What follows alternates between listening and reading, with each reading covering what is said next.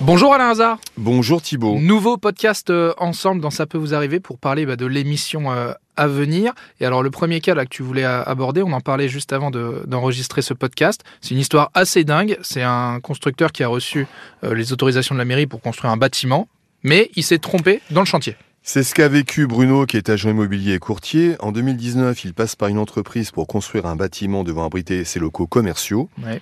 Le chantier arrive bien à son terme, sauf qu'en 2020, la mairie refuse la conformité des travaux. Et pour cause, effectivement, le constructeur n'a pas respecté euh, le permis de construire. C'est-à-dire qu'il s'est trompé dans les mesures. Et donc, il a deux solutions. Soit il voit, a priori, avec le voisin pour qu'il y ait un droit de passage. C'est pas sûr que le voisin accepte, Accepte. puisqu'il s'est trompé dans les mesures.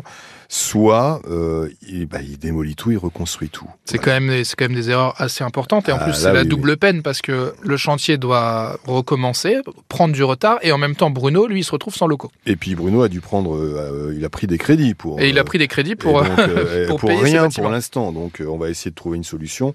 C'est un dossier qui est quand même assez lourd. Nous avons également donc euh, notre euh, Nicolas. En juin 2022, le vol que Nicolas réserve pour revenir d'un mariage avec six membres de sa famille est annulé. Il demande le dédommagement. Il a le droit à 250 euros par personne, euh, auquel effectivement c'est automatique en principe en cas d'annulation du transporteur. Donc, on des lui conditions. Voilà, soit on lui doit 1750 euros. La compagnie accepte immédiatement. De toute façon, elle ne peut pas faire autrement. C'est la problème. loi. Problème, elle lui affirme lui avoir versé cette somme grâce au RIB qu'il lui a fourni. Sauf que, et même deux fois de plus, on lui dit, deux fois on lui dit, oh non, on l'a. Ah, vous avez en plus versé deux Donc- fois 1750 euros. Sauf qu'il a beau regarder tous ses comptes, il n'y a jamais eu l'argent. Donc l'argent s'est volatilisé. Bah, on ne sait pas, ou alors euh, la compagnie ment, ou alors l'argent est parti sur un autre, un autre compte. Pourtant, lui, il a donné son bon RIB. Mais alors là, donc c'est la compagnie qui est, qui est responsable en fait. Bah, la compagnie, effectivement, qui doit, euh, qui doit faire, euh, qui doit re- rembourser, euh, je ne sais pas ce qui s'est passé. Soit elle ment, ce que je ne crois pas, soit elle se trompe de RIB. C'est parti ailleurs. Mais c'est pas le problème de notre auditeur. Très bien. Et... Et- le dernier cas dont tu voulais nous parler dans ce podcast est Karine et son conjoint ont réservé et payé une voiture 4500 euros à un garage. Je te rappelle qu'aujourd'hui, le prix des voitures d'occasion a quand même euh, sensiblement baissé dans la mesure où les, les gens n'ont plus d'argent. Ouais. Et Ouais, que ça reste même une aujourd'hui, forte somme. hein. Oui, mais nous, on voit, alors qu'avant, les, les gens achetaient des voitures à 10 000, 15 Oui, 000 c'est euros d'occasion. Aujourd'hui, ça a bien baissé. Euh, la voiture d'occasion, c'est en moyenne entre 4 500 euros et 7 000 euros.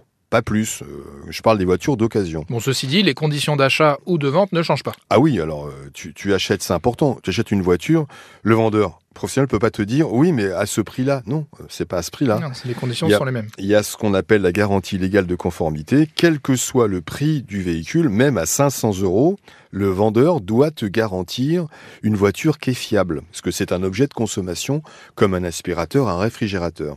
Donc là, euh, bah, euh, ils attendent toujours. La date de mise à disposition de ce véhicule est toujours retardée. Là, ils en ont marre. Depuis le temps qu'ils attendent, ça fait des mois. Ils souhaitent le remboursement. Et ils ont le droit au remboursement. Parce qu'ils ont déjà versé euh, la totalité euh, de Exactement, la somme. exactement. Encore une fois, je dis toujours, ne versez qu'un acompte. Vous n'êtes pas obligé de, même si le vendeur est très bonimenteur, vous dit, je vous la réserve. Vous êtes plusieurs effectivement sur ce coup-là. C'est le premier qui dégaine, qui gardera la voiture, qui sera réservé. Bah, vous répondez, non, moi je passe mon chemin, je suis pas d'accord, je ne verse qu'un acompte. Et allez sur une autre voiture, vous aurez beaucoup moins de désillusions. Eh ben, merci Alain Hazard, bon courage hein, une nouvelle fois et rendez-vous comme d'habitude 9h sur RTL. À bientôt Thibaut.